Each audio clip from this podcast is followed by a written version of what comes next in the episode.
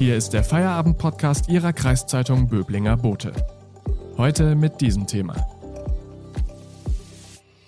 Spiegelbild der Gesellschaft. Wie divers ist der baden-württembergische Landtag? Am Mikrofon ist Miriam Hesse. Hallo.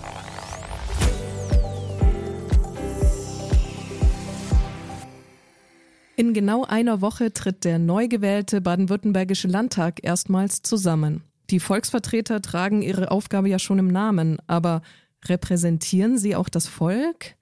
Wie hoch ist der Bildungsabschluss im Durchschnitt unter den Landtagsabgeordneten? Wie viele Frauen und wie viele Männer sitzen im neuen Parlament? Und wie hoch ist der Anteil an Menschen mit Migrationshintergrund? Unser Datenjournalist Jan-Georg Plawitz hat sich die Zusammensetzung des Landtags genauer angeschaut. Hallo Jan-Georg. Hallo. Jan-Georg, fangen wir doch mal mit einem Thema an, und zwar die Geschlechterverteilung. Wie viele Frauen und wie viele Männer sitzen im neu gewählten Parlament von Baden-Württemberg? Ja, wir haben äh, jetzt im neu gewählten 17. Landtag von Baden-Württemberg einen Frauenanteil von 29 Prozent. Das sind rund 5 Prozentpunkte mehr als beim letzten Mal. Damals waren es eben 24 Prozent. Äh, wir haben da also eine, eine leichte Steigerung drin ähm, und nähern uns sozusagen der, der Be Bevölkerungsanteil von Frauen von ungefähr 50 Prozent weiter an. Du hast dir ja die Biografien der neuen Landtagsabgeordneten auch angeschaut. Welche Berufsgruppen vertreten sie denn und welche Bildungsabschlüsse haben sie? Die Befragung hat gezeigt, dass bestimmte Berufsgruppen ziemlich stark überrepräsentiert sind im Landtag, wenn man das so will. Also wir haben äh, einen sehr hohen Juristenanteil, insbesondere bei der CDU, wo die äh, wirklich sehr, sehr dominant sind. Wir haben auch relativ viele Lehrerinnen und Lehrer im Landtag, auch da mehr als sich äh, in der Gesamtbevölkerung äh, befinden, anteilig. Andererseits sind so typische Betriebswirte ähm, ziemlich unterrepräsentiert im, im neuen Landtag. Also sagen wir circa halb so viele nur drin wie in der Gesamtbevölkerung. Und äh, ausgerechnet in Baden-Württemberg auch das Thema Maschinen- und Fahrzeugtechnik ähm, ist deutlich unterrepräsentiert. Da haben wir ungefähr äh, nur ein, ein Drittel so viele unter den Abgeordneten wie in der Gesamtbevölkerung.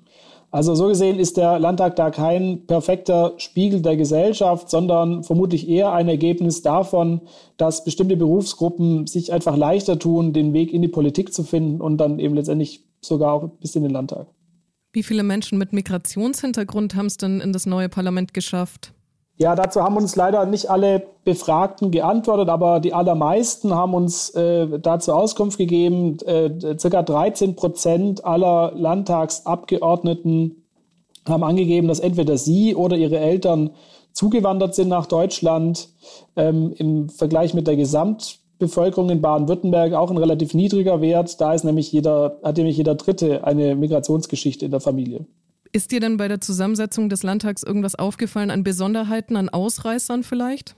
Also neben den Berufsgruppen ist schon sehr augenfällig, dass der Bildungsabschluss, das Bildungsniveau im Landtag sehr, sehr hoch ist. Wir haben auch abgefragt, was denn der höchste Bildungsabschluss ist unter den Abgeordneten und äh, vier von fünf haben äh, einen Hochschulabschluss oder eine Promotion. Das ist äh, fast viermal so viel wie in der Gesamtbevölkerung. Und das ist schon sehr, sehr eindrücklich.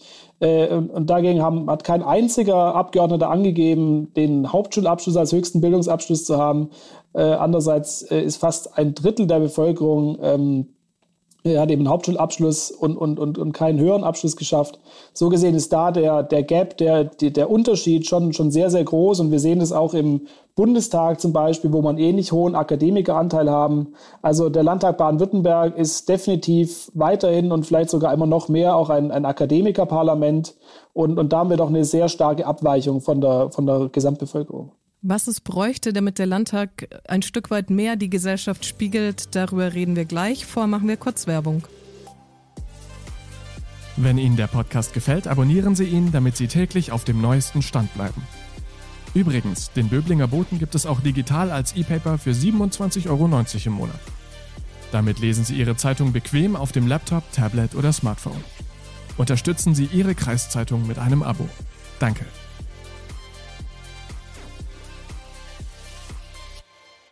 Ich spreche heute mit dem Datenjournalisten Jan-Georg Plawitz darüber, wie der neue Landtag in Baden-Württemberg zusammengesetzt ist.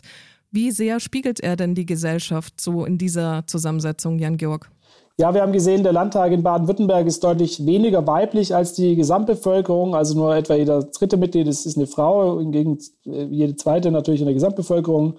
Wir haben auch gesehen, der äh, Landtag ist deutlich weniger migrantisch geprägt, also weniger Migrationsgeschichte bei den Abgeordneten. Ähm, und auch bei den, bei den Berufsgruppen und bei den Bildungsabschlüssen haben wir eine sehr starke Fokussierung zum einen auf Juristen, Lehrerinnen und Lehrer, und eben auch einen, einen extrem hohen Anteil von Akademikern im, im neu gewählten Landtag. Viel, viel höher, viermal so hoch wie in der Gesamtbevölkerung. Wäre es denn generell wünschenswert, dass sich das Gesellschaftsbild eins zu eins im Parlament widerspiegelt?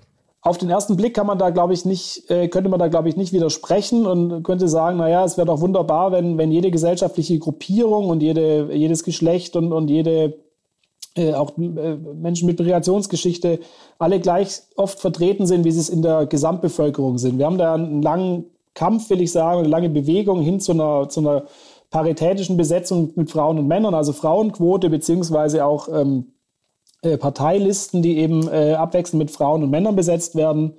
Ähm, es gibt aber natürlich auch Kritik an diesem, an diesem Konzept und der Kritik würde ich mich auch ein bisschen anschließen. Äh, die sagt nämlich, was ist denn, wenn wir so, ein, so ein Parlament in, in letzter Konsequenz komplett nur nach Quote besetzen würden und dann nicht nur gucken würden, 50 Prozent Männer, 50 Prozent Frauen, sondern auch sagen, ähm, hier haben wir die äh, exakt nach Berufsgruppen verteilt. Da muss der Landtag auch noch äh, gleich aus hetero- und homosexuellen Menschen bestehen, muss nach Migranten und Nicht-Migranten. Ähm, das halte ich alles für, für, für schwierig, weil, weil, weil solche Vertreter einer gesellschaftlichen Gruppierung dann ja ähm, nicht mehr oder kaum oder nicht mehr wirklich Abgeordnete sein können, wie wir sie uns vorstellen, nämlich mit äh, mit einem äh, letztlich freien Mandat und, und sozusagen orientiert am Gemeinschaftswohl, sondern dass sie dann eher, ähm, so drückt der, der Philosoph Christoph Türke aus, eher sowas wie, wie, wie Lobbyisten sind und, und dass, äh, dass dann so ein, Paritä so ein nach Quote besetztes Parlament in so eine Art Lobbydemokratie führt.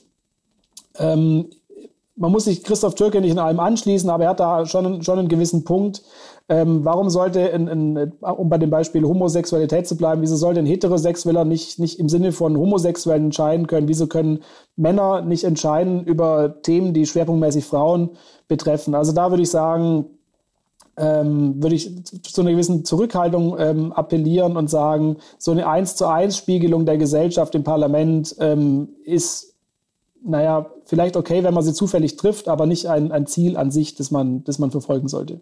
Du hattest es ja vorhin schon angesprochen, der Akademikeranteil unter den Landtagsabgeordneten ist deutlich höher, als das im Durchschnitt der Bevölkerung der Fall ist. Wie problematisch ist das?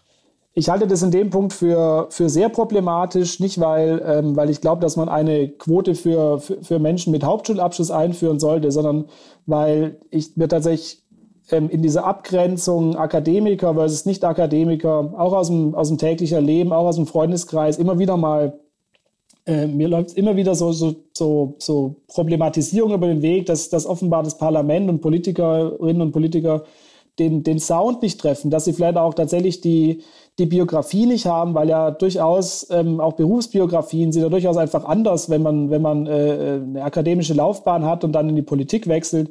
Ist durchaus was anderes, als wenn ich, wenn ich Hauptschulabschluss habe, eine, eine Lehre mache und, und dann erstmal ähm, äh, einfach äh, Beruf ausüben muss oder Beruf ausübe. Also so gesehen ist, glaube ich, da ähm, durchaus ein Anspracheproblem vorhanden, schon länger vorhanden. Äh, es gibt eine Erhebung von der, ähm, vom Max-Planck-Institut, die haben gezählt bis rückwirkend bis 1945, wie hoch denn der Akademikeranteil im Bundestag war. Direkt nach dem Krieg betrug er unter 50 Prozent. Ähm, ich sage nicht, dass das genau die Quote ist, auf die man kommen soll. Ich finde find Quoten generell, wie gesagt, nicht, nicht, nicht unbedingt hilfreich. Aber ähm, zu gucken, dass man etwas mehr Nicht-Akademiker ins Parlament bekommt, um wirklich auch äh, diesen Anteil der Bevölkerung, der sich vielleicht auch explizit als Nicht-Akademiker definiert, besser anzusprechen. Das wäre doch, glaube ich, schon ein, ein, ein wichtiges Ziel, dem sich wirklich alle Parteien verschreiben müssten. Wo könnte oder müsste man denn ansetzen, um eine stärkere Repräsentativität zu erreichen?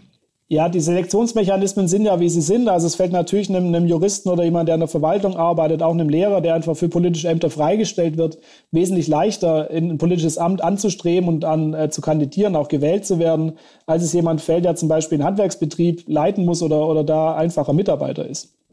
Deshalb glaube ich, dass da Parteien gefragt werden, wirklich in ihre, in ihre Parteienlisten ganz dezidiert Leute anzusprechen, auch, auch aufzustellen, die nicht Akademiker sind, vielleicht auch solche Leute zu fördern und ihnen die Möglichkeit zu geben, in so ein politisches Amt oder zumindest eine Kandidatur hineinzuwachsen. Ähm, das ist wahnsinnig schwierig, es ist, äh, es ist sehr mühsam und man weiß auch nicht, ob es erfolgreich ist, aber ich glaube, dass es, die, dass es die Mühe wirklich wert wäre, einfach im Sinne einer wirklich lebendigen und funktionierenden Demokratie, in der wirklich alle sich vertreten und angesprochen fühlen. Danke, Jan-Georg Plawitz, für diese Einordnungen. Morgen hören Sie den nächsten Feierabend-Podcast. Bis dahin, schönen Abend. Das war der Feierabend-Podcast Ihrer Kreiszeitung Böblinger Bote. Neue Folgen erscheinen von Montag bis Freitag täglich ab 17 Uhr.